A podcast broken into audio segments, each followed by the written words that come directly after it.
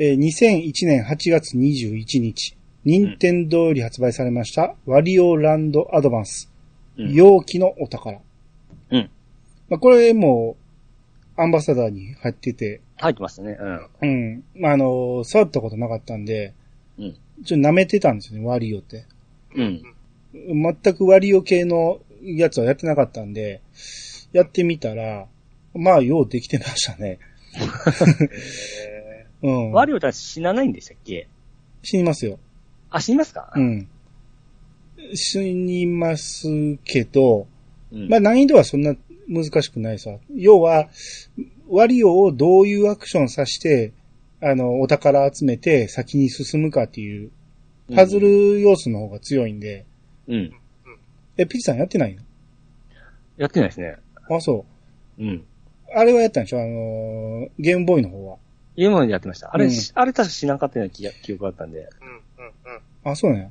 あれが綺麗になったやつかなと思ってたんですけど、うん。で、ジャンプと、えー、体当たりなんですよね。うん。だから体当たりをいろいろ駆使して、あと、坂道に立って、転がっていって、狭い道の、えー、岩をく崩していくとか、うん。うん。そんなんの連続なんで、うん。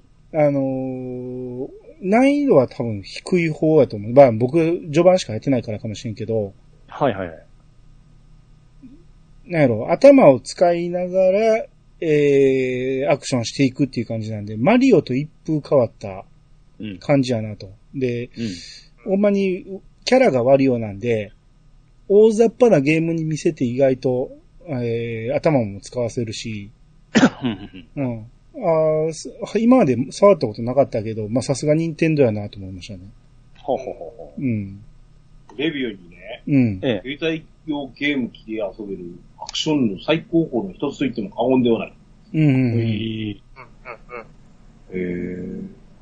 いや、本当よくできてて、で、これこそストーリーもできてて、うん。まあ、ただ、なんやろ、世界観がよくわからんのが、その、せ なんかあの、ピラミッドみたいななんか入ってんのに、うん。そっからなんかワープホールみたいなの入って移動するから、うんうん、どこのお宝を集めてんのかよくわからへんっていうところあるんですけど、うん、うん、うん。でまあ何しか何も考えずに、えー、このお宝はどうやって取んねやろうとか考えながら行くのが楽しいですね。うん。うん。うん。はい。まあ、そんなところです。はい。えー、2006年4月20日、任天堂より発売されました、マザー3。はい。はい。これまあめちゃめちゃ楽しみにしとったんですけども、うん。あのーいろいろ経緯があって、もともと 64DD ドライブで出る発売だったんですね。うん。はい、はい、はいはい。それが紆余曲折ありまして、一旦おじゃになったんですね。もう作りませんっていう、はい、開発中止になって。うん。うん。で、それから数年経って、あの、ゲームボーイで、アトマスでやりますっていう発表があったんですよ。いきうなりん。うん。これでめちゃめちゃ嬉しくなりまして、その発表とともに、確かワン、ツーセットも先に発売されたんですね。うん。あ、そうですね。う。うんん。で、それから、まあ、やっとこさ、何十年ぶりに、その、3が出まして、うん。で、これがちょうど出た時で、僕ちょうどフリーターだったんで、仕事辞めた時だったんですよ。何がちょうどか知らんけどね。で、あのー今では考えられないんですけど、1週間でクリアしたんですよね。うん。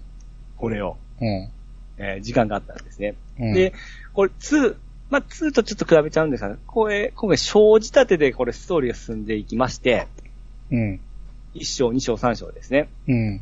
で、章ごとで主人公とかも違ったりしてくるんですよね。うん。であとあの、家族愛がテーマで、うん。ラスト付近と僕ラストで泣いたんですよね。うん。ただストーリーが良くて。で、僕1と2は泣かんかったんですよ。の、最後まで泣くんじゃないよ泣くんじゃないよとか言われとった。2も結構泣くとこもあるんですけど、僕全然、あ全然か、まあ、うるっとは来たんですけど、泣かんかったんですけども、うん。3に関してはもうちょっと来ちゃいましたね、涙腺が。うーん。で、なんかものすごい奇妙な話なんかようわからんような形で進んでいくんですけども、最後はなんかぐっとその家族愛のテーマが来まして、う。うんうーん。ストーリーを楽しむだけでも、これは価値があると思いますね。うん。うん。うん。で、ロープレはまあオーソドックスな普通の RPG なんで、うん。普通にできます。何も苦もなく。うん。ちょっと特徴があるのは戦闘に、ちょっとリズムゲームみたいな、あのー仕様があって、こう、攻撃ヒットした時に、その、は後ろの BGM 合わせてボタンをポンポンポンって押すと、連続ヒットするみたいにダメージが加算されていくんですよ。うん。これがめちゃめちゃシビアなんですけども、うんまあ、ほとんどうまくいかないんですけども、これがうまくいった時にはすごく気持ちがいいんですよ。うん。え、それは3だけ？3だけなんですよ。えな新しいシステムなんです。まあ、それぐらいです。あとはもうほんと普通の RPG です。うんー。うん。だから伊藤井さんがこのストーリーを見せたかっただけかなというような感じなんですけども、うん。何も特殊なこともせずに本当もうストーリーだけを楽しんでくださいっていうんだったらば、マザー3はおすすめでございますね。うんうん。皆さんはやられてはないですか？やってないですね。マザーを一作品もやってない。先ほどエンディングまで泣くんじゃないとおっしゃってたのに。あの、3DS には、はいマザー2入ってますけど、おー。ないですね。2も2でものすごいいいんですけどね。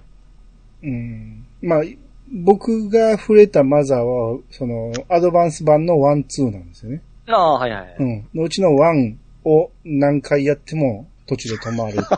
ましたね。うんで、。2は触ってないと。触ってないです。1をクリアするまでできないです。これ2がですね、あのー、もともと4対3の画面構成で作られたんですけども、うん。あの、アドバンスってちょっと横長じゃないですか。うんうんはいはい。それに合わせたらしくて、上と下がちょっとちょん切られてるんですよね。うん。それがちょっと違和感があってですね。うん。まあ、あのー、4対3番を知らんかったら違和感ないかもしれないんですけども、それを知っとったんならすごく違和感があってですね、気になってしゃあなかったんですよ。慣れなさいよ、それぐらい。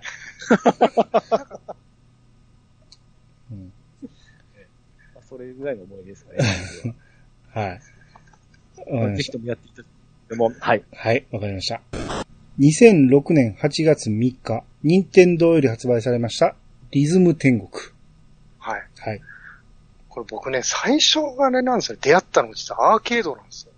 あ、アーケードにあったんですね。アーケードアーケードにありました。ありましたよね。うん。な、なんじゃこの、ポッ、なんかキャッチーなたうん。筐体を、こ専用筐体で、えそれどこが出したんですか？任天堂じゃないですか、多分。おええそうなんですね。え、こ、それで、なんじゃこれと思って、やったら面白くて、うん。で、調べてみて、あ、アドバンスに出てるんだってことで、買ったんですよ。はいはいはい。うん中身は確かゲーム多分、その全部やってないですけど、アーケードも。うん。多分同じだったと思いますよ。あの、坊主頭の子が政権好きやるようになってたうん。まあはいはいはい。あ、あれを、あれとかやってたんで、多分同じだと思うんですけどね。うんうん。うん。なんか、そう、さっきもあったように、このメイドイン割りを音ゲーにした感じ。ほんと一言で言うと、そうですね。ううん。ん。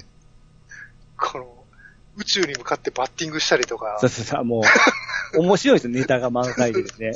ちょっとシュールなのがすごい多いですよね。ねうん。うんこの、すごいセンスですよね、この映像というか。そうそうそう。うん。しかも音音楽ツンクじゃないですか。はいはいはいはい。そうね、そうそうそう。それは、あれも後から知って、ええそうなんだってびっくりしましたね。ワンからつんくなんですか？確かワンからつんくですよ。そうだったんだ。いえう。ん。うん。いや、前のアニツーでね、その、ええアドバンスっていうと、その、何、爆発的に売れたタイトルなんてありましたかね？みたいなことを言ったら、ピーチさんがリズム天国って一番に言ったんですよね。うんうんうんうん。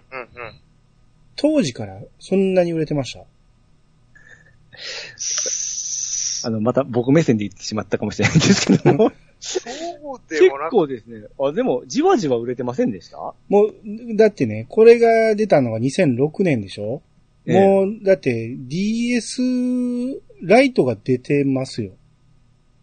ほんまや。後期や。そうでしょ相当な後期なんで、多うん分注目度はそこまで高くないと思うんですよ。うちもね、リズム天国は買ったのは、うんはい DS 版のゴールドですもんね。あうん僕もゴールドは買いましたよ。うん。めちゃめちゃ話題になってたから。これこはいはいうそちの神さんが欲しいって言って買ったんですよ。うんあそう、そう、これ女性受けもいいんですよね。うんそうそうそう。うん、あの、DS の人気に一役買ってんのはリズム天国だって言われてたぐらい、うん。リズム天国がめちゃめちゃ売れたから、うんイメージはやっぱり DS なんですよ。うん。ただう、んその、もともとアドバンスから出来が良かったっていうのは聞きますんで、はい、うんそっからその、P さんの礎ができたんでしょうけど、けど、ええ爆発的に売れたというと多分ちゃうと思いますよ。あそうですね。僕がハマったから爆発したっていうイメージだったかもしれないですね。それを、それを堂々と言いますからね。いつもの出ちゃうじゃない僕とピッチさん二人で喋ってると1対1なんで、え だから、て多数決で言うたら引き分けになってしまうんですよ。そういう話すると。えうん。だから、ピッチさんの思い込みっていうことで。ただ評価がすごく高いのはわかります。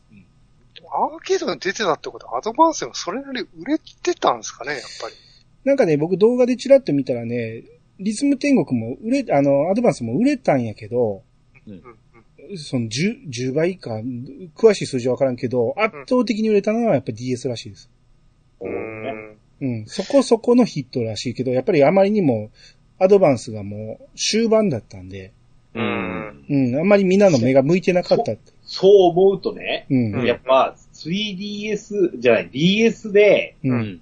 えー今ほら、あの、スイッチでは Wii U の名作とかをこう移植してきてるするじゃないですか。うん、うんはい、はい、はいあの、それの同じので、やっぱ、アドバンスで調子良かったやつをうん DS にちょっとリメイクして出すみたいな、この辺からやってたんですね。でしょうね。う。うんん。で、アドバンスでやってた人たちが面白いの知ってるから、そういう口コミがどんどん広まって DS で爆発したっていうのもあるんでしょうね。まずこれ出せば一定以上売れるでしょ。うん。でもちょっと口コミ行くともっと行くでしょっていうぐらいの、はい。うん、うん、が売れるんで、う。うんん。ちなみにこれアーケード版はセガだったんですよ。ね。え えびっくりしました。調べて。うん。システム基盤はナオミ基盤って、ドリームキャストですよ。ええそうだったんだ。アーケード版は全然しなかったっすわ。うんまあでも音ゲー好きだったんで、これはものすごく音ゲー楽しみつつ、その映像もすごい楽しみつつという部分で、うん。お気に入りでしたね。うん。うん。飽きずに1日1個とか、やってましたね。ああ、32万本、アドバンスで。あまあまあそこそこ売そこそれたんですね。こ売れてるけど、うん。DS のゴールドが191万本。そうですね。まあまあ、分分母が違いますから。う んうん。ああ、DS は飛び抜けてますね。Wii で70万本なんで。うんうんううん。ん。うん、まあやっぱそうです。イメージはやっぱ DS でしたね。うん。タッチペンやったんで、またね。あ、そうですね。あそうですね。そこの、うん。か感触も良かったですうね。ん。そう、ギミックがですね。うん。えー、じゃあ、ケンタロウさん。はい。うんとね、こんなのは本当に最初にやるべきなんですけど、うん。あのー、あ、兄さんはその、ロンチっていうか一番最初にはな、あの、買っておられないので、うん。ないかと思うんですけど、ピッチさんとゴーさんに聞きたいんですけど、うん、はいはい。一番最初に買った時。はい。何買われました？ロンチ。僕はね、F0 買ったんですよ。はい。だから、だから今回喋らなかったんですよ。うんうんうんうん。あのー、僕多分スーパーマリオワールドが入っとるマリオアドバンスと、だったと思うんですね。アドバンスの。2、アドバンスか。2かなじゃ2ですか？あー俺なんですけど、うん。。はいい。えっ、と、一度に2本、兄さん紹介してください。はい。えー、2001年3月21日、ナムコより発売されました、ミスタードリラー2。ううん。ん。うん。あの、実は多分、その遅れて本体を手にして、うん。うん。一本目これだったんですよ。はいはいで、実際の話はっていうと、うん何かね、多分ね、持ち歩いて、うん暇つぶしをしないといけないな、だったらアドバンス買おうかな、みたいな感じが。うん。うん。うん。うん。そうなると、ロングでできる何か。うん。うん。ちょっとした時間でもやれる。そして、あある程度面白さが保証されたゲームうんを思っちゃうわけですよ。うん。で、えっ、と、実は、ミスタードリラーは俺、ゲームボーイカラーの時にすでに買ってるんです。おうもう確定じゃないですか、あの面白さは。はい。うん。で、あの、もう、ずーっと、あの、時間でやれるっていうので、ドリア2買った。うん。もう、これはね、ゲーム性云々でです。もうん。うあの、携帯ゲーム機ならでは。うん。そして、ナムコの古き良きエッセンスをはいはいはい。うん。入れたゲームで、なおかつ、えっ、と、1から2で、なん。か、キャラクターが変えられたりとか、う。うんん。いろんなギミック追加して、あ、これ新作やったらやってみてもいいなって言って買った。うん。ううんん。。もうね、あの、言うことない、問題ない、問題のないゲームです。なるほで、ちょっとごめんなさいね。うんちょっとプチ情報すぎるので、うん。はい。。もう一本。うん。同じ理由で時間差でもう一本買ったっていうのがその上です。ど。ううんうはいえー、2001年3月21日、セガより発売されました、チューチューロケット。ああ。これって知ってます？皆さん。なんか、今これ見て思い出した。見たことある？これ僕、テレビ CM はよく見てたんですけどたも、結局手を出さなかったですね。あーアイさんは？タイトルしか知らないですね。うん。ああ、やっぱりそうなんだ。これ隠れた名作ですよ。な、これも実はもうあ安定して、これやってたし、これ携帯ゲーム向けだって買ったやつだけど、うん。これね、ドリームキャストなんですよ。ほうほう。ああ、そういうことか。そして、ドリキャスでね、確かね、1本、うん1500円か、そんなんなんですよ。うーん。うーん。その、ドリキャスって高いイメージあるじゃないですか。5000円とかするじゃないですか。まあはいはいはいそうですね。そうですね。確かそう、うん2000円以下で買えたはずなんですよ。で、これ、作者が、ソニックの中裕二さんなんでえーうーん。パズルゲームで、うん。その、えっ、と、ネズミを、なんかロケットに乗せて、あの、後ろのパッケージに出てるオレンジ色の猫、猫、うん猫の宇宙人みたいなのがいるんですけど、このう猫が、おあの、パックマンみたいに追っかけてくるので、うんあの、こちらは、あの、ネズミをいじるんではなくて、フロアに矢印を置くんですよ。うん。うん。で、ロケットに誘導してあげる。猫よりも早く。猫とぶつかる、一筆書きで動いてくる猫に対して、ネズミはこっちでコントロールできるので、上手に一筆書きしてやって、ロケットに乗せてやるっていうパズルなんですけど、うん。めっちゃ面白いです、これ。へえ。へ今、スマホでできるんじゃないっけかな、これ。あ、そうなんですね。うん。ーなんか、アンドロイドと、あ、でも2011年にリリースだからちょっと今わかんないですね。怪しいもんかな。うーん。う んなんかね、iPad でやった覚えあるんですよ。これ面白いわ。うんうん。うんこの2本は、もう最初やっぱ勝って、うん。ああの、ほんのちょっとの時間でできるゲームみたいなイメージで、うん、ううんうんん。安定の2本でしょ、これ。そうですね。うん。うん。うん。ミスタードリラーは僕やりましたね。うん。うん。ううん。ん。あのーアドバンスでやりまして、まあ、僕、楽しいのは楽しいんやけど、こういうのを延々とやるタイプではないんで、うん。あの、ちょこっと触ったぐらいで終わってしまったけど、うん。まあでも、ハマるのはわかりますわあれは、ん延々とできるんで。うん。うんあ、の、ストーリーはあるんですけど、うん。うん別にいいよね、そんな。関係ないですね。。そうですね。あれはもう可愛らしい絵で、なんか、ワイワイやってるなぐらいで、うん。うんもういざ掘り進めると、もう、何気持ちいい爽快感なんですよね、ほんまにね。うん。うん。うん。ルート考えずに行けて、その、バーンって行けた時もあれば、うん。ルート考えなさすぎて詰まる時と、うん。いろいろあるんで、奥は深いなと思うんですよね。うん。うん。うんドリアーは、ナムコの、うん。本当に、い今ではなくなってしまったような、いいエッセンスを持ってたそうですね。もう、なんか、最近はないですね。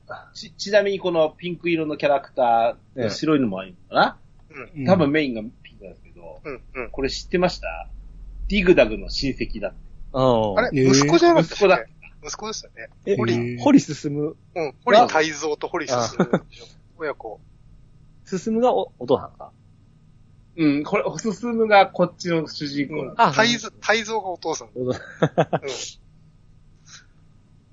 へーこれはもう、当たりで、当たりですわ。もう完全に。うんもう確定して買ってますもんね。うんこれ、これ僕もそういえば買買った、だいぶ遅れて買った記憶ありますね。僕も、ケンタロスの人ゲームボーイカラーでやってて、うん。でゲームボーイカラーってね、ボイスが入ってなかったんですよね。ああ、そうかもしれない。そう。で、こっちで喋るようになって、なんかちょっとしか喋んないですけどね、それで、すごい、うん、良かったですよね、喋るようになってから。そのハードスペックによらないじゃないですか、もううんこのゲーム性は。そうですね。う。うんんゲームボーイでも十分面白いですからね。そうそう堀進が堀江光子さんですね。あ、そうだったかもしんない。そんな可愛らしい声だった。堀当たるがうん。古川敏夫さん。いいの使ってますね。う。うんん。ホリンガー Z が田中秀幸さん。そんなポリンにガー Z ってあのロボットですよね。一回してるんですよ。うんああ、そうだ、これなんか、なんかドリラーグレートとかでしたっけ？出てくるのが。ほうほうほう。マジンガーに寄せてるわけです。うんうん、そうですね。ホリンガーセット。もう、いや、だから、やっぱり、何ですか？な、な、な、何の理由だったんだかわかんないですけど、とにかく、携帯ゲーム機を買え、買わなければならないみたいな、移動があったのかなんか知らないですけど、うん。出張だったのかわかんないですけど、あ、これは俺、なんか、アドバンス買ってもいいな。じゃあ何買おうかな、みたいな感じだったような気がしますよ。うん。うん。うん。うん。うんえー、2006年3月3日、カルチャーブレーンより発売されました、東海伝説赤木、闇に舞い降りた天才、なんですけど、はい。これ、あのー僕、まあ、だいぶ後の話なんですけど、あの、ちょっと入院することがあって、うん。うん。一週間ぐらいやったかな、入院することになって、入院する前に、ちょっと中古のゲームでも買いに行こう思って、うん。DS 持ってうん。行くから、DS でできるゲームなんか買おうと思って、買ったのが、まあ、DS でとりあえず長く遊べる信長を買ったんですね。うん。うん。で、もう一本なんかないかな、あ、麻雀あるわと思って赤木。うん。ちょっと前にアニメでやってたわと思って。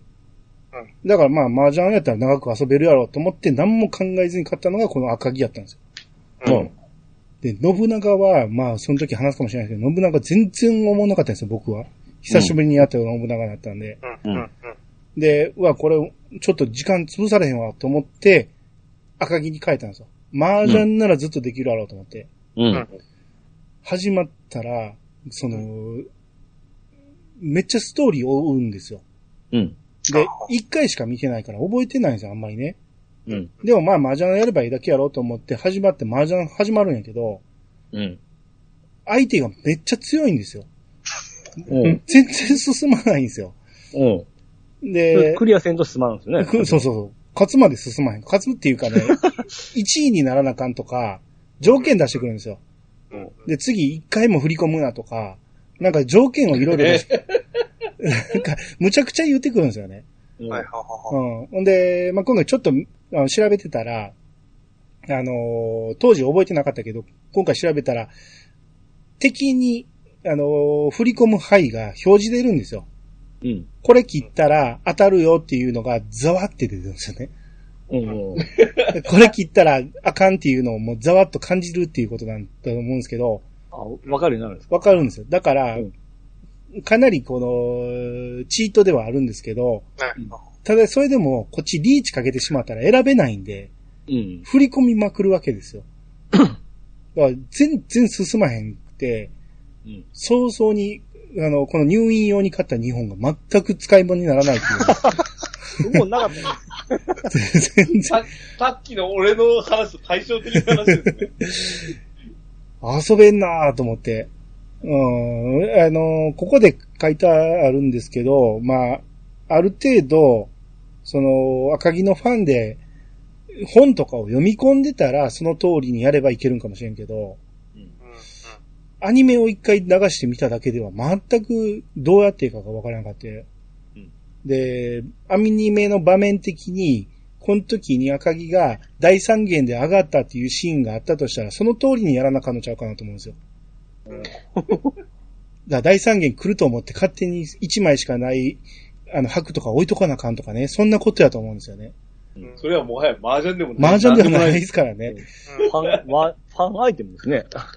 いやーだから、ファミコン時のアキラみたいなもんじゃないですか原作してなかったら進まへんみたいな。あファミ、ファミコン美味しいもの 全然あかんかったっていうイメージですね、こほんで一週間どうしたんですか？れ。あのー、ドラクエの、うん。携帯ゲームのあの、何、月額のやつ払って、入院中にドラクエ2クリアしました。携帯電話で。すごいです。もう、その年はできんですね。う。ん。だからまあそういう、えー失敗したなっていうお思い出ですね。ああ、なるほど。うん実際、麻雀だったらもっと違う麻雀のゲームが買った方がいいですよ。買った方が良かったんでしょうけどね。うん。赤木のキャラ使って麻雀打つだけだと思ったんですよね。うん。うん。めちゃめちゃ条件縛ってくるんで。うん。あ、や、安かったって言いましたっけ？安かったです。ああ、だからか。うん麻雀ゲームって結構、中古でも高いですよね、相場ね。そうですね。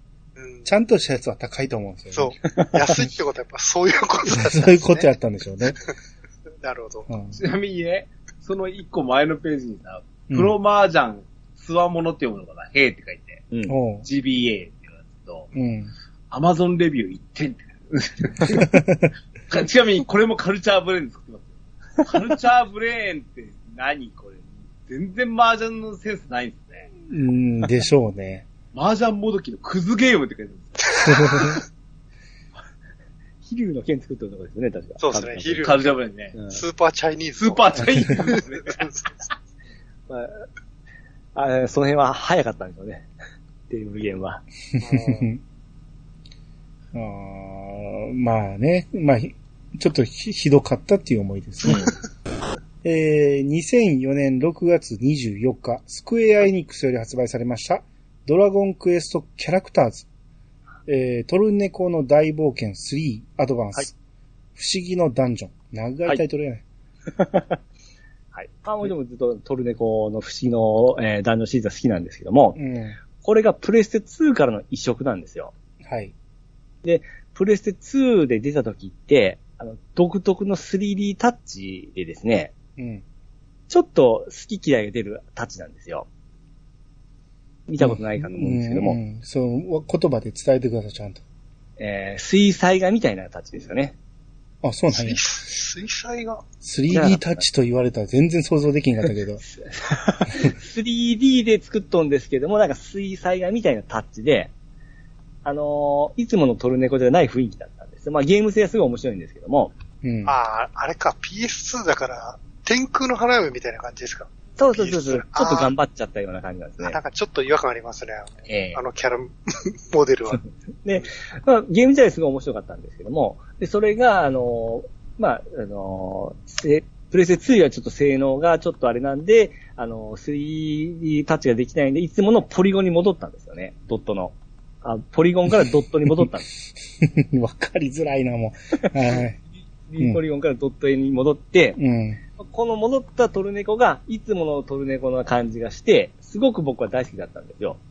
あやっぱこ,、ね。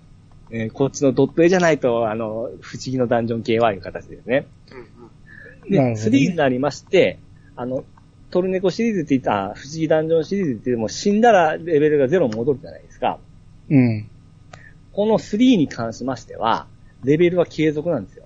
うん。うん。あの、ストーリーに関しましてはですね。だから死んでも、物はなくなるんですけども、あの、レベルは継続のままなんで、昔よりちょっとあの、ダメージは弱いんで、弱いんですよ、死んだとしても。うん。うん、攻略もちょっと変わってくるんですけども、うん。ええ。で、それがまあ、あの、このレベル継続に関して結構ですね、えーいい悪いはあるんですけども、僕は結構好きだったんですよね。うん。で、前半はトルネコ操作で、後半になりますと息子操作になるんですよ。うん。息子操作は、まあ、システム一緒なんですけど、モンスターを仲間にできるんですよね。倒したモンスターを。ほう。そのモンスターに指令を出して一緒に行動するんですよ。うん。俺が最初不思議ダンジョンと合うんか思ったんですけども、結構合うんですよね。うーん。うん。だからまあ、2、1、2とまあ結構3になってきてマンネリが来るとこだったんですけども、こういった部分で結構ですね、あの、新しいアクションが出てきたんで、新鮮に感じてですね、すごく楽しかったんですよ、この3に関しましては。うん。うん。ストーリーも結構良かったですし、うん。で、これをまたあのー携帯ゲームなんで、もうベッドとか好きなところでチクチクチクチクできるのが最高に楽しかったです。なるほどね。はい。うん今、画像見てるけど、ええ。その、プレステ2版の方が圧倒的に綺麗なんで、うん。多分こっちの方がテンションは上がるんですけど、うん。その、トルネコの不思議なダンジョンであるあの、マス目に見えないんですよね。うん一歩動いたらどうなるかっていうのが、分かりづらいっていうのは確かにありますね。しかこのもキャラが結構でかいんですよ。はいはい、はい。デカめに表示されて。うん。そうですね。将棋っていうかその、まあ、シミュレーションみたいな感じで、一歩動いたら敵も動く。これが5番の目にどうなって配置されてるかが分からんと意味ないんで、うんこのゲームはね。そうそうそうそう。それが、確かにピッチさんの言ってるのは分かるかもしれない。ええ、うんこれが水彩だからあかんって言われたら全く意味が分からない。まあちょっと漢字がちょっと違うなぁ思ったんですけど。うん、で、3ね、僕、その、僕は1しかやってないから、ええ。想像で喋るんですけど、うん。1はうん、僕の中で完成してるんですよ。うん。うんもうシステムが完成してるんで、まあまあね。あれ以上足さなくても引かなくてもいいんですよ。うん。うん。でまあ、基本アイテム増やしたり、うんあの、ギミック増やしたりいう形になってきますけどね。うん。いや、うんうん僕の中ではもう余計なことなんですよね。あれですね。サントリーウイスキー山崎みたいですね。そう 何も出さない、何も。そうそうそう。それでいいんですよ。うん。あれ、あの、スーファミで出たトルネコの大冒険が、ちょっと綺麗になったとか、ちょっとやりやすくなったぐらいでいいんやけど、やっぱり2、3になっていくと、やっぱりギミック増やしていってしまうんで、そううん、手出しにくくなったなっていうのはあるんですよね。ね。仲間連れていくとかもうびっくりでしょ。そうなってしまうと、やっぱ別ゲーになってしまうし、うん。それが試練には引き継がれてないでしょ。ないですね。って考えると、失敗やったんじゃないですか？まあだって、これ以降出てないですからね。ちゃうやん、その、試練っていうのはやっぱりトルネコの、うん。あのー続編じゃないけど、トルネコシリーズみたいなもんじゃないですか。不思議な男女シリーズなんで。トルネコで当たったんやったら、試練でも仲間モンスターシリ、って仲間モンスターのシステムは残すべきでしょ。ああるんかな？ちょっと自信ないんですけど。いや、試練は。なかったら、うん。失敗やったってことじゃない。あーまあ、その次の、あの、ヤンガスの不思議な冒険には引き継かれたんですけどあ、ね。そうなんや。そっちにはあるんや。はいあります。あーじゃあ、まあよかったかもしれない。うん配合も入ってきたんですよ、モンスターの。あーまあでももうやる気がしないな、そうなると。だから、不思議ダンジョンよりは、そその、探索よりはその配合の方が楽しくなったりするんですよ。はいはい、はい。そしたら不思議ダンジョンじゃないかっていう話になるんですそう。ですよね。だ結局、不思議なダンジョン一番楽しめるのは僕はトルネコ1なんですよ。あ、それとはわかり、なんとなくわかりますね。うん。あれが、ほんまの、何シンプルに楽しい、何回でも遊べる不思議なダンジョンですよね。まあ、ストーリーとかちゃんとそのねねさんとか子供のなんか、ふところもありまして、泣けるとこもあったんですけどうね。ん。それを求めてるかっていうところないですか？まあそうですね。?RPG じゃないからね、これはもうほぼ。うん。そうですね。うん。初代はとにかく進むだけで楽しかったですからね。うん。まあまあ言うてもやってない僕の意見なんで、うん。まあ、聞いてる人はまあ話半分で聞いておいてほしいですけど。うん。そうですまあ、とにか P さんは楽しかったと。はい。最高傑作だと思ってますねあ。そういうことですね。はい。はい。えー、2004年11月4日、任天堂より発売されました、ゼルダの伝説不思議の帽子。うん。これちょっとね、多分遅れてやってますね、ほう。うん俺。うん。にしても、まあ、あれ、多分これ、アドバンスでは、これ一作品じゃないかな、オリジナル。ああ、そう、オリジナルそうですね。そうですよね。うん。ですよねはいはいはい。うん。カラーとかはあったけど、ううんん。まあ、神トラにあの4人でやるやつは増えまあしたけどあ、。まああれリメイクとか、まあ4つの剣プラスは、まあおまけだとしても、うんはいうんまあ完全におお話を見せるオリジナルっていうのはこちらがよ唯一だったんじゃないかはい。うん。な。うん。で、これまあ、ゼルダですよ。うん。うん。特に、あのー夢を見る島で始まった、うんあのー 2D の、おなんだったら、神々のトライフォースの系譜を、をあがある、うゼルダシリーズとしては、うん。の、あれですよね。リンクめちゃめちゃ可愛くなかったですか？なんか。そう、なんか、グラフィックも変わったっていうか、すえー、なんか、動きが可愛かったですよね。向上したような感じで。あのー帽子のキャラクターが、なんか鳥みたいな顔のやつがいて、うん。こいつが頭被ってるんですよね、確かうん。は、はいはいはい。うん。な、ほら、いつも妖精とかが仲間になると思うんですけど、うん今回の仲間はこの帽子なんです。なるほどね。こいつが不思議な帽子か。そうそうう。んで、常に被られてるので、なんか、緑の帽子被ってるように見えてる。うんなるほど。うん。で、なんか、彼の、その、彼？彼かわかんないですけど、その帽子の技として、えー、リンクの体を小さくするうん。うん。うん。というシステムを使って謎解きをしながら、ある場所では一回戻ってうん。うんでかくないとダメなとこと、小さくないと通れないところみたいなのを、ううんまく駆使しながらやって、だから、なんか、本来ステージ上だったら、そこはくぐれていけないんだけど、みたいなところ、あその、えっ、と、あれですよね。ドラえもんでいうガリバートンネル的な動はいきを、はいはい。うんそうですね。うんみたいなのがギミックがあって。で、これね、もちろん、その、あとは何も語ることはないゼルダなんですけど、うん。この時の、その、不思議の木の実あたりからなんですけど、うん。カプコンと協業してるんですよね、これ。うん。うん。で、えーこの時の、その、おー開発がカプコン、うん。プロデューサーが稲船さんがやってるんですよ。うん。うん。っていうと？えっ、とね、えー、稲船さん、カプコンの有名プロデューサーなんですけど、うん。えー、代表作は、ば、えーと、ロックマン。だったんですね。ほうほうほう。うん。えっ、と、ディレクション関係はバイオ2とか、鬼武者とか、へえ。あ割といろんなやつをやって、で、まあ、あの、独立して、うん。えー、やっておられたりするんですけど、うん。うん。で、もう一方、カプコン勢から、藤林秀丸さんって方がいてうん。この人もともとカプコンにいたんですけど、うん。この後退社して、任天堂に行ってで、この後、無限の砂時計、スカイウォードソード、ブレスオブザワイルドのディレクターやってます。ああ、はいはいはい。そうですね。うん。うん。な感じで、もう不思議な帽子、カプコン製ゼルダ。おうん。うん。うん。そんなに繋がりがあったんですね。だからやっぱ任天堂だけでないことに、こう、仕事出してたのも面白いなうん。うん、うん、うん、この前のね、あの、ゲームボーイで、カラーで出てた、不思議の木の実赤と青、うん。別々の、あの、ポケモンみたいなやつですね。別の色を出して、お互いにその、通信システムうん。みたいなのを使って、なんか、ギミック的に行ったり来たりさせるのもあったり。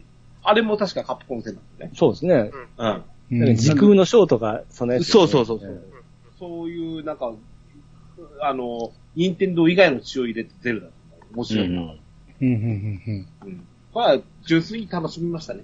うん。うん。うん。これ書いてますね。バーチャルコンソール 3DS からですね。アンバサダーには、アンバサダーにもそうですね。あるんですよああ、ぜひプレイしてね。うん。はい。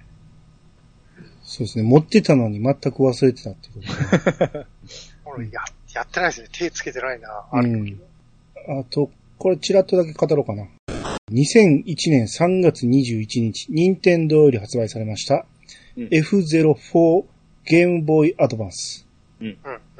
これは、だ今回アドバンス会やるっていうことで、アンバサダープログラムを見てみたんですけど、はい。まあ F0 があるなっていうのはもう、ん視界の端っこにあって、うん。ああ、あるあるって。僕、勝手にスーファミの移植やと思って、うん。つい最近スイッチでやったし、いいやと思って、うんでも同じもの語る必要もないからと思ってて、うんまあでも、一回だけやってみようと思って、一回やってみたら、うん新作やったんですね。あ、これ新作だったんですか？新作なんですよ。っていうかあ、その、後にピチさんがやって、ややこしすぎて、早すぎて、もう、プレイできへんって言ってたけど、はいはいはい。今回ほんまにスーファミのえうん同じ感覚でできるんですよ。おー。え、ピーさんもやってないんだ、これ。これな、やってないですね。ゲームボーイは。いや、僕はね、スーハミやってなかったんで、う。うんん。一色だと思ってたんですよ。ロンチだったし。でしょ、僕も完全に異色やと思ってたんで、同じもんやと思ってたから触らんかったのに、今回触ってびっくりしましたね。えよくできてるんですよ。でよくできてるっていうか、そのままなんですよ。えええだから、楽しいんです。めちゃめちゃ。うん。うん。いやそれ、それも、当時、やってましたよ。ロンチで買って。そう。あ、そっか、ピ、あの、ゴーさんは、スーファミでやってないから、同じもんやと思ってたっていうことか。そうそうそう。で、こっちが初体験だったんです。すげえな、と思って。ああ、違います。こっちの方が、コースが若干難しくなってます。あ、そうなんですね。うんだから、こっちの方が、なんやったら面白いかもしれない。スーファミよ なるほど。うん。ただ僕ら体に染みついてるあのタイムアタックをやってたあのコースとはまだちゃうんで、はあ、はあはあはイライラはします。あ、もう知らんコースやからね。うん。う。うんん。いやけど、新しく始める F0 としたら、うん。もう20年越しにやりますけど、いや、楽しいですね。あのー、P さんが言ってた早すぎてわけがわからんくてしんどいっていうのは全くないです。あの、今回ああ、なるほどうなるほんうんうん。ど。もう見た目はほんまスーファミのやつですよね。全くそうです。おうーん。うんこれは、触ってみてよかったなと思って、今回。うんアンバサダーですね。アンバサダー。うん最高っすね、アンバサダー。そうですよ。もいいソフトが揃ってるんですよね、あっこう。そうねで。すね。意外とね。うんやっぱ満足せんっていかんのじゃないですか、アンバサダー。そうそうそう。ほんまですね意味ありましたね今。うん。あそうですうね。ん。あと、まだ喋りたいソフトありますか？じゃあもうささっと、はい最後の。はい。えー、2005年12月15日、スクエアエニックスより発発売されました、ファイナルファンタジー4アドバンス。はい。で、さらに5、6ですね。はい。うん。はい。これまあ、間隔、数ヶ月間隔で出たんですけども、うん。まあ、最初の発表で、4、5、6、みんな出すよという形だったんですよ。うん。まあ僕は嬉しくて全部、あの、ゲットしたんですけども、うん。まあもちろん、あの、さっき兄さんが言った one、two と同じような形で綺麗になりまして、うん。えっ、と、やりやすくなりまして、あと追加ダンジョンやら、えー、追加職業やら、うん。その辺を加えまして、まあ、やり、携帯でやりやすく、えーなった、えーファイナルファンタジーになったんですけども、うん。これがあの、キャンペーンで、4、5、6の箱に、買った箱についてるですね、キャンペーン応募を3つ貼って送ったらですね、うん。CD がもらえたんですよ。はい。ええはいこの4、5、6のですね。うん。多分これ研修やったと思うんですけども、送って僕当たりまして、必ずじゃなかったんや。確かかな、研修やったと思うんですよ。へえ。でそそれが当たってめちゃめちゃ嬉しかったんですよね。うんああ、まあ、検証やったら嬉しいでしょうね。ええ今でも対戦取ってますね。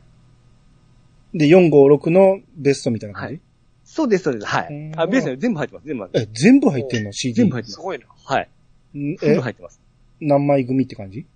えー、1、1、2、3、4、5枚組ぐらいですすかげえな。そうです。うんうんああ、それは4ほんが1枚、5が2枚、えー、6が3枚ぐらいだったかな。はいはいはい。もう、むちゃくちゃ太いボックスに入ってですね、来ましたよ。ああ、なるうん。ほど、なるほど。それはいいですね。ええ。もうそれだけですわ。えちなみにこれ何、発売してすぐ買ったんですか？えっと、発売日ですよ。ここに書いてるんですけど、バグだらけって書いてますよ。あ、あの言われるんですけど、僕はバグ合わんかったんですよ。ここでも書いてますよ。相当ひどいみたいなこと。バグが多く後から僕も知ったんですけど、僕は全然これ合わんかったですよ。にあフォーはね、あれなんですよね。あの、オリジナルはなんか、メンバー抜けたら終わりじゃないですか。ええ。確か、最後の男女行く前にメンバー入れ替えできるんですよ。うん。そこで特定のメンバー選ぶとバグるっていうのがあったんですよ。うんじゃあも僕は大丈夫だったのかね全然普通に、あの、うんこのバグのことも後から知りましたけど、全然影響なかったですね。うんうん。で、確か、ファイナルファンタジー6の、えー、6アドバンスのが多分、ゲームボーイアドバンスの最後のソフトだと思いますよ。うん。らしい。らしいですね。うん。うん。しかえし、あの、あれですよね、ピッチさんの大体今日言ってもらったやつの LINE だったんですけど、ええ。ほとんど他のゲーム機でやったやつを買ってますよね。これぞゲームボーイアドバンスっていうソフトをほとんどやってないんではない何をおっしゃいますのメイドに悪いやってますし。その辺はみんな言うていただいたんで、被らんとこ行ったんですよ。あ、そうですか。結局このゲームボーイアドバンスで3だけ出んかったんですよね。最後まで。ファイナルファンタジーの。あワあ、そうですね。あああ、そっかそういうもんなんだ。うん。はい。で、DS で出ましたもんね。そうなんです。DS まで、あのー出ませんでしたね。うんで。も、あれもね、ポリゴンで別ゲーになりましたからね。はい、そうですね。うん。い今出てる何でしたっけ？ピクセルリマスターが初なんですよ。そうですね。ああ、そういうことか。うん。ああ、でも僕 DS の3やりましたけど、何の違和感もなかったですけどね。普通に楽しい思いでやってましたけどあ。そうですね。うん。あれはあれで面白かったですけどうね。ん。うん。まあ、キャラ付けとか、あのーして、だいぶ変わりましたけどね。うん。まあ、それはそれでよかったですね。うん、うん、うん。えー、ということで、えー、ゲームボーイアドバンスを語り尽くしました。はい。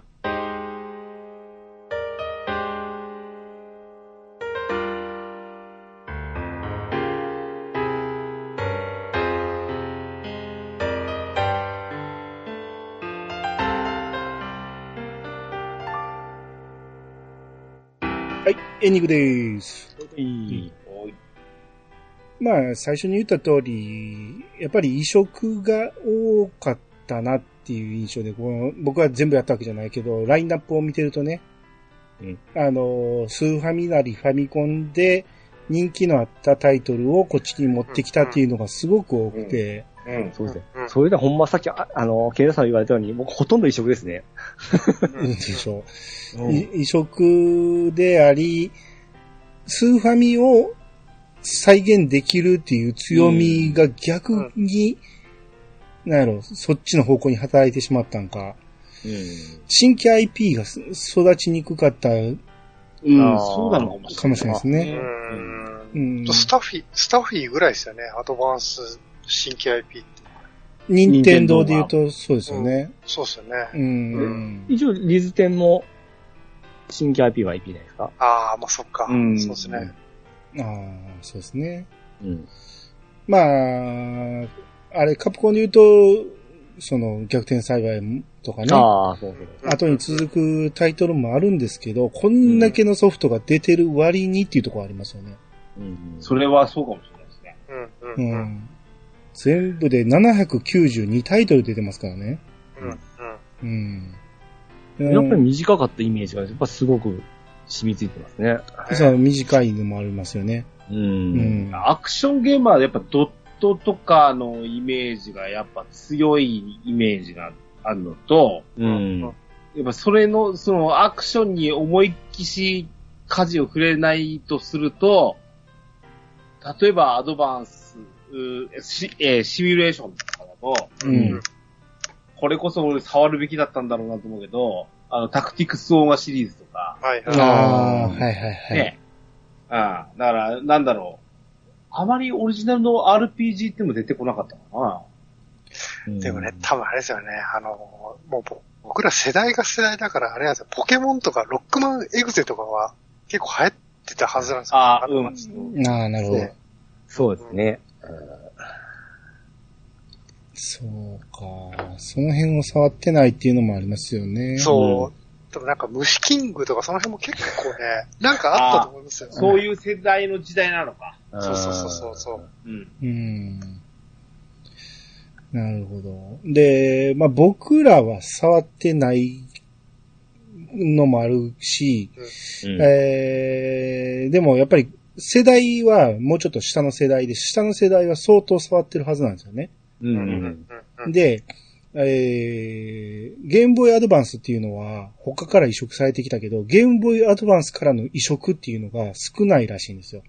こここでしか遊べないゲームっていうのがかなり多いらしくて、うん。それが今、ゲームボーイアドバンスのソフトの高騰につながってるらしくて、うん。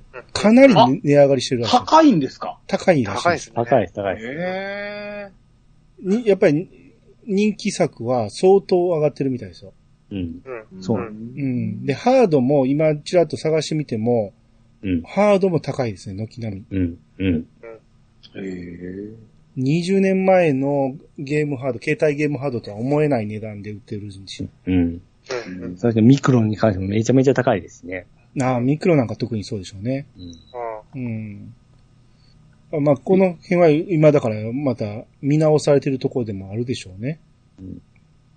一応、何本かはそのバーチャルコンソールの Wii U でできるんですけどね。ゲームボーイアドバンスのソフトって。うん。まあ、特殊なんですけどね。うん。また Wii U もなくなるハードですからね。そうですよ。そうだから、やりたいんだったら Wii U 買って、今のうちにダウンロードという手もありますけどね。うん。ピチさんが好きな、はい。新メガテンのデビルチルドレンっていうのもありますけど、あのーこれはどうなんですか？僕、そって、プレステ版があるんですよね。ああ、そうなんですね。そっちの方持っとるんで、そっちは買ってないんですよあ。あ、なるほど。いでやメガテン1、2も、おす、出とんですよ、アドバンスでですね。うん。だからそれもプレステの方と多分近い感覚で出たと思うんですよ。だからプレス版があるからいいや思って買ってないんですよ、こっちの方は。うん。うん。ああ、なるほどね。はい。うん。でもこれ20年前のハードだから時代を感じるゲームとか多いですね、見るとね。うん。そうですあの、やっね。ぱ、お子様に設定した、あの、キャラクターっていう意味でも、いろんな、ほら、女児向けのとそうでか、すね。今、ざーっと見てても、例えばおじゃる丸とかさ、うん。あーあの、当時の、あのテ、テレビでやってたうんアニメとかがね、あうんの、うんなってたりするじゃないですか。うんはいはいはあーそういうクレヨンしんちゃんとか、まあこれは今でも出てますけど、い。ううんん。あ僕が今一番踊るミニモリのゲームがあるんですね。で、それコナミが発売してるって、この、で、全然イメージないですね。コナミがそういうの作るってね。うん。ああ、さあ、ほんで、ファイアーエンブレムは僕はスーファミでしか触ってないんですけど、うんはい。この、あ、えー、アンバサダーに入ってたんですよね。ええ。なんだっけ、なん、えー、なんたらのかんたら、中圧が入ってたんですけど、はい。それは、ちらっと触ってたんですよ。うん。で、まあ、週に1回程度空いた時間にやろうか、やっと、やってたんですけど、うんまあ、あまりにも間が空いてたんで、ストーリーを全然忘れてしまってて、うん。ストーリーが入ってこなかった、途中でやめてしまったんですけど、ただ、システム的には、やっぱり、ファイアーエンブレムとしてやってて楽しいなと思って、うん。うん。もう一回一からやり直したいなと思ってるソフトの一つではあるんですけど、はいはい。ただ、やっぱりね、スーファミの時よりも、あの、ギミック増やしてるんですよ、いろいろ。戦闘シーンがちょっと寂しくなかったですかえ、そう？変わらへんのじゃないいやいや、ちょっと戦闘シーンがスーファミの方が迫力があって、ちょっと寂しい。俺基本カットしてるし、あ、そうです。あんなん表示してたら時間かかってしゃあないよね。うん、あれ、いや、だからあのー会話システムとか、うん。あと、なんやろ、えー、物持ちきれんかったら預けるシステムとか、うんこれ結構いろいろ増えてて、まあ、わか、わけがわからんというほどではないんやけど、シンプルさがちょっと足り、あの、なかったなっていうのは印象で、まあ、もう一回ちゃんとやれば楽しめるかもしれないんで、やっぱアンバサダーってすごかったなと思うんですよね。い 今になって思うと。あ今み、今僕見とんですけど、うん。アンバサダーでもらった10本ですね。うん。メトロイドフュージョン、うん。マリオカートアドバンス、うん。ゼルダの伝説不思議の帽子、うん。ファイアーエンブレム、セーマの、えー功績、うん。で、マリオドンキーコング、うん。で、ま、ワリオランドアドバンス、容器のお宝、うん。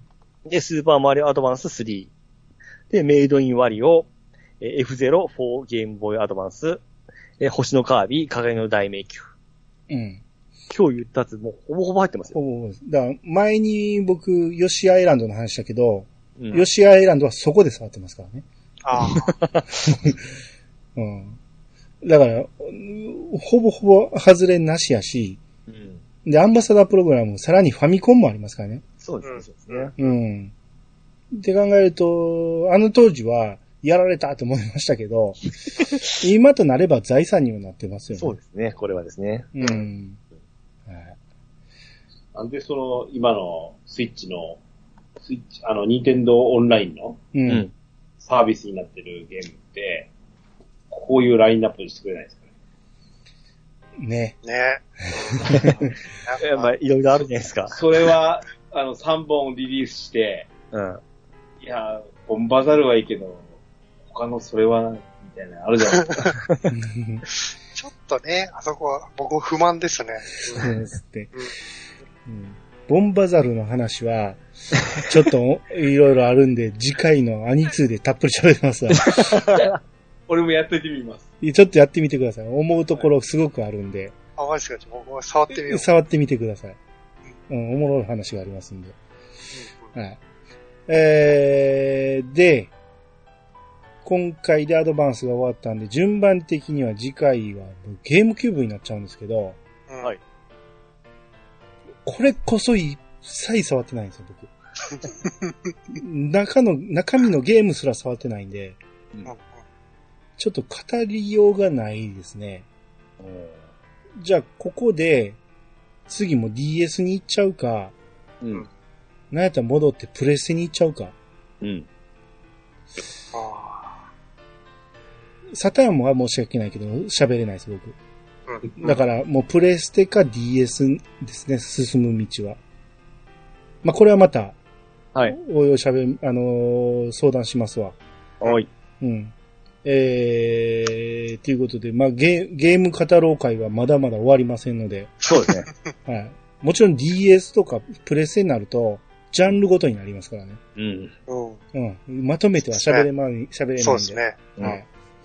えー、まだまだ終わらんぞということで。はい。はい。えー、ということで今日は皆さんお疲れ様でした。はいお疲れ。様でした。